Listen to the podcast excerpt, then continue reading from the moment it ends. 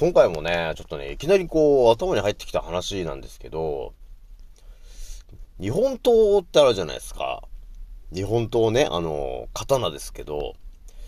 なんであんなに鋭いのかなと。で、そしてなんであの形なのかなと。なんでそれが存在することになったのかと。っていうような話が頭に入ってきたんですよね。いや、これをちょっと考察、考察してくると、また何か、えー、最終的にヒントが得られるのかなというところがあるんで、またちょっとね、また不思議な話ちょっとしてみようかなと思うんですよね。じゃあひとまずね、えー、1083回目、始めさせていただきます。創造船オメガ号宇宙一の免疫力マスター、青木丸でございます。今から話すことは私の個人的見解とおとぎ話なので決して信じないでくださいね。はい。ではですね、今回ね、お伝えするのが、まあ、刀の話なんですけど、まあね、私が話する、え、ね、刀の話なので、まあちょっと普通の話じゃな、またなくなっちゃうのかなというとこなんですよね。で、何の話しようかなと思ったんですけど、まあ、パーッとね、日本の刀についてちょっと調べたんですよ。やっぱり出てくるのが、えー、鬼木安綱と呼ばれてる、えー、伝説の名刀があるんですけど、この名刀っていうのは、鬼の腕を切り落とした太刀っていうこの伝説のね、えー、太刀があったんだけどね。またこのね、不思議な話になっちゃうんだな、これが。それじゃあ、ね、えー、いつものね、えー、私の、えー、YouTube はですね、現在91,122回再生ぐらいを突破しております皆さん、聞いてくれてありがとうという感じでね、今日もね、お伝えしていくんですけど、このね、刀の話をね、えー、考察して、えー、とりあえず出会ってんのが、鬼を、鬼の腕を切り落としたという刀があるんだよね、みたいな話があって、結構ね、刀と鬼っていうのが結構、こう、キーワードなんだなーっていうのがこう、見えてくるわけですよと。まあ、桃太郎とかさ、そういうさ、日本昔話にしたって、鬼を退治しに行くのに、刀を持って鬼退治に行ったという話もあるぐらいなんでね。だからその刀というものと鬼というものが結構これは深い関係なのかなってね、えー、いうふうにこう考察していくと、まあまた新たなことが見えてくるかなということなんですよね。まあだから私がね、なんか頭に入ってきてる話っていうのがまたなんか他に繋がれそうなことになりかねないんですよね。で、私もね、なんでこの日本刀、世界をさ、見たときに、いろんな武器があるんだけど、日本刀と同じようなもんってないよなぁと思うんですよね。だからその、ソードみたいな、ね、えー、剣、えみたいなものはあるんですけど、刀っていう形っていうのはまさに本当に日本独特なものだよねって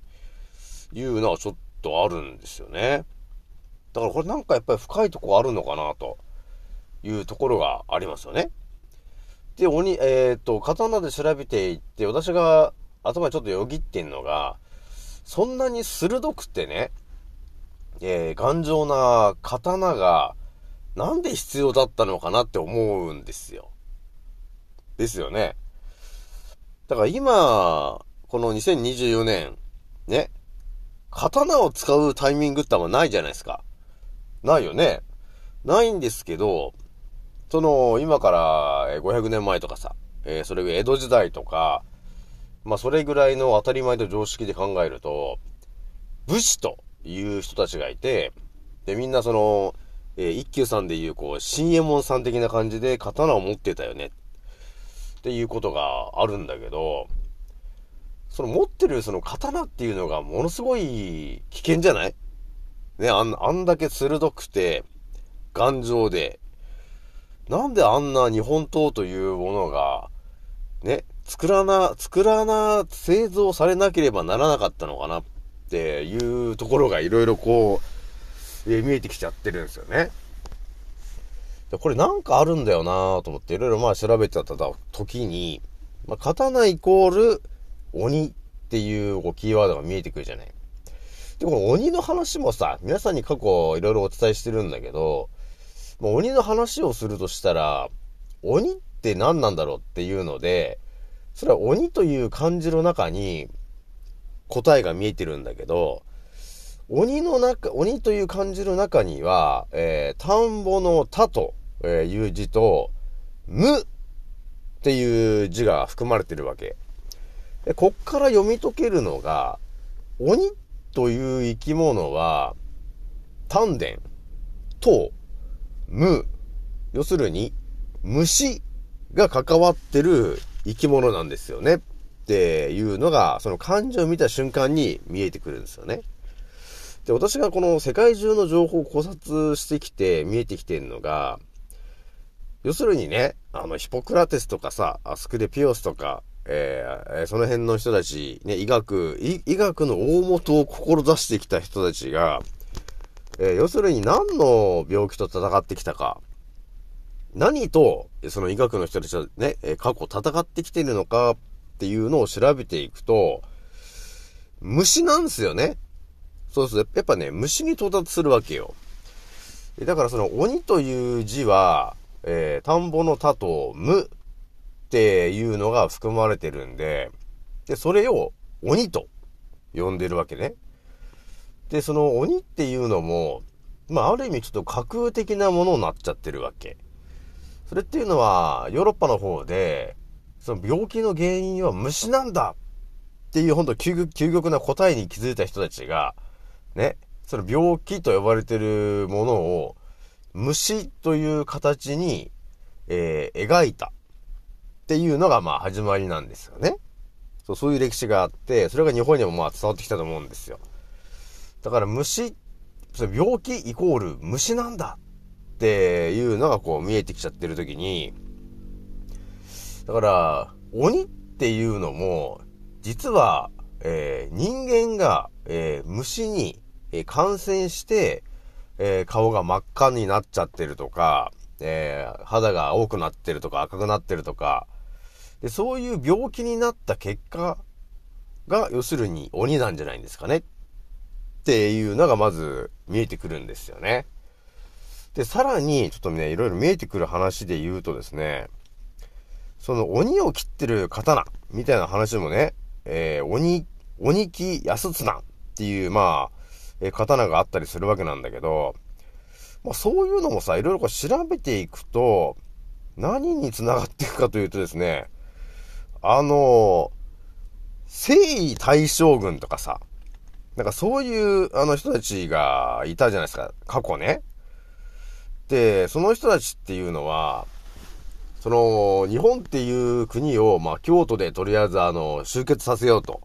え、天下統一しようみたいな話で、その時あの、東北とか北海道の方にいた、えー、人で人たちと、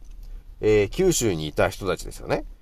えそういう人たちと、えー、戦、戦争をしてたんですよね。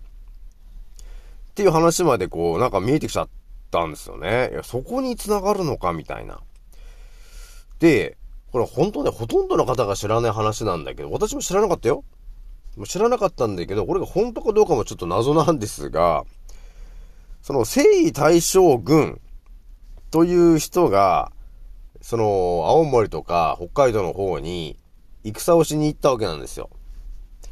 その戦をしに行って、向かってきてる相手の大将が、一体誰なのかみたいな話って、どこにも載ってなかったよね。ただなんかこの征夷大将軍が誰々だみたいな話はあるんだけど、その時、東北とかその青森とか北海道ぐらいから、えー、兵をね、えー、関東の方に持ってきて、関東というか、東北の本州の方に持ってきて戦ってた人たちは誰なのか、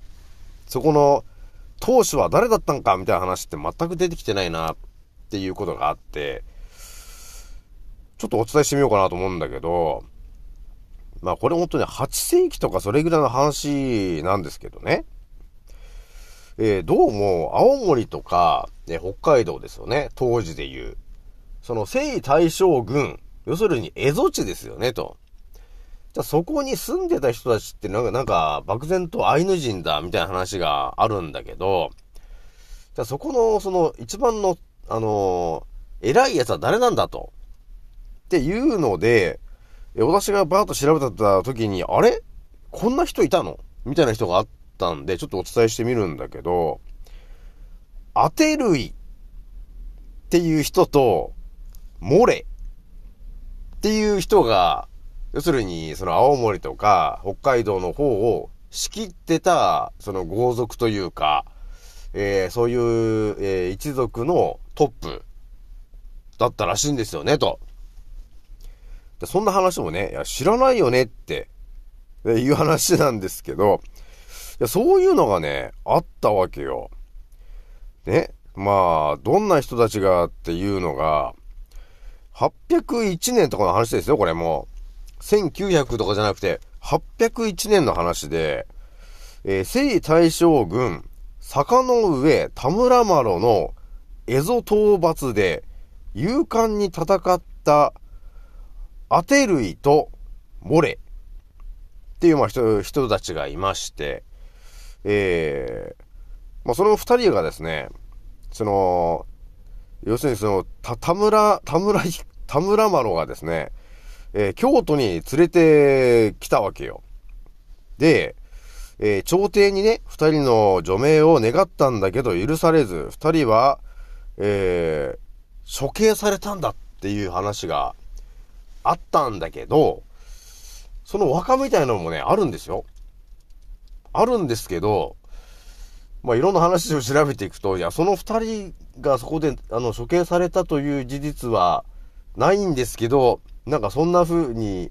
その歴史上なってるからそこで亡くなったんだみたいなことにしてるみたいな。まあ、これよくわからないことが起きちゃってるんですよね、これ。でもちょっとね、遺跡みたいなのもあるんですよ。でまたこれ、なんか不思議な話だな、これは。っていうのがあったんですよね。まあ、ひとまずね、アテルイっていう人が、要するに北海道とか青森とかあっちの方を仕切ってた人が存在したんだと。あ、そんな人いたんだねっていう感じなんですけど、いや、教科書にも載ってないよねっていう人になぜか刀を調べて到達した大木丸だったんですよね。だもう、あれだよね、征夷大将軍だなんだかんだっていうのもよくわからなかったじゃないですか。よくわからなかったんですけど、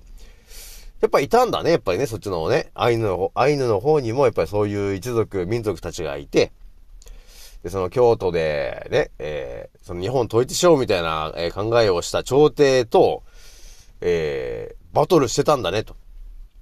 ていうこうね、歴史がね、こう見えてきたよっていうちょっとね、話なんだけど、一応ね、この話、一応最後、どうするかっていうとですね、刀というものが、本当は、なんでそれを生まれたのかなっていうところを、えー、また別の角度で、えー、見ていくと、ちょっとおのずと別の答えが見えてくるんですね。それっていうのは、世界中でいろんな武器が発生してるんだけど、でもそれがですね、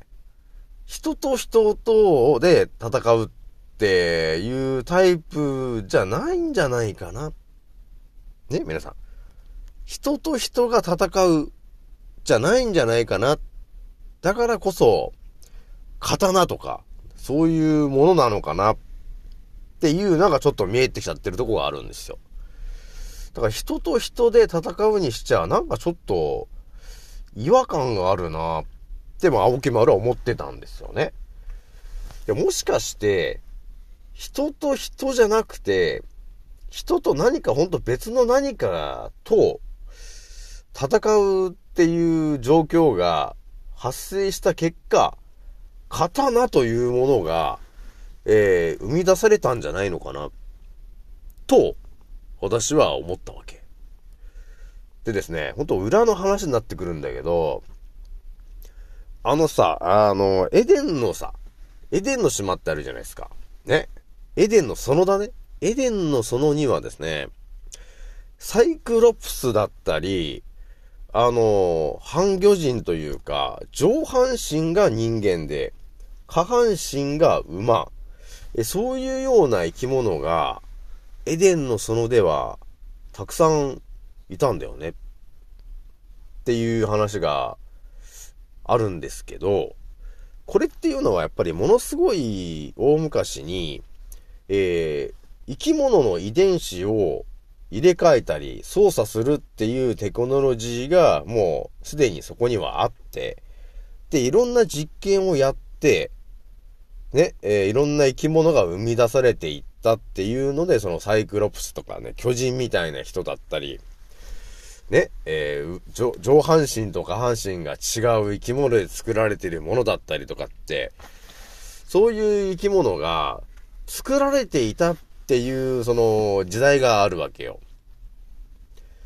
で、その痕跡っていうのが、どうも日本にも存在するんだよね。っていうのは、こう、まあ、見えてくるとですよ。もしかしてですよ、皆さん。もしかして、日本刀と呼ばれてるものが、えー、作られた本当の原因、原因ですよね。本当に作られたその理由っていうのが、人間と人間が戦うものではなくて、まさにその鬼、要するに、妖怪みたいな生き物と戦うために刀というものが作られたんじゃないんですかねっていう、あの、説がですね、いや私の中には今だいぶ有力な感じになっていますと。で、その、えー、人間じゃないものっていうものたちは、要するにあの、鬼太郎に出てきそうな妖怪みたいなイメージですと。で、その、妖怪みたいなイメージっていうのをさらに詳しく見ていったときに多分到達するのが、遺伝子操作とか、クローン人間とかね、えー、そういう風にして作られた生き物が、結構大昔から、いろんなその実験工場みたいなところで作られていて、で、それが、やっぱり逃げ出すやつとかがいるじゃないですか、そういうのがね。そういう逃げ出してるやつが、村とか、ね、そういう町とかに、えー、襲いかかってきた。っていう過去いろんな歴史があったはずなんですね。だからそれを対峙するために多分刀というものが編み出されたんじゃないのかなと。っていう結構これ深い話なんですけど、そうなんだろうなと思ってるんだよね、私はね。だから、世界であまり世の中出てこない話なんですけど、クローン技術とか遺伝子組み換えとかっていうのが今ここの、この100年ぐらいで始まったわけじゃなくて、もう私がもう5000年前のね、えー、アイルベーダみたいな話してると思うんですけど、もうそのぐらいには間違いなくあったよね、と。下手したら5万年ぐらい前からあったかもしんないよ、と。ただ言ってないだけで。だから我々自体も、もともとクローンから始まってるかもしんないよね。っていうところまで、そ、あの、行っちゃうからね。だからそう考えると、やっぱり、鬼というか、妖怪。ね、その遺伝子組み換えとかクローンで作られたやばい生き物、鬼みたいな巨人みたいな生き物をね、サイクロプスみたいな巨人みたいなそういうのが、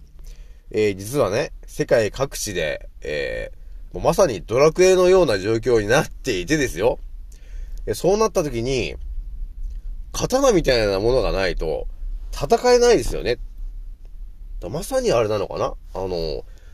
滅の刃みたいな感じになっちゃってるのかな？っていうような、えー、世界だったんじゃないのかな。まあ、それは世界中で起きていて、で、日本もそういう状況になっていたんじゃないのかな。だから、刀というものが出来上がったんじゃないのかなって思ってんだよね。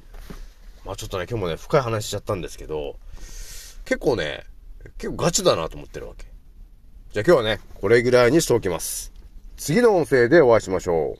う。またねー。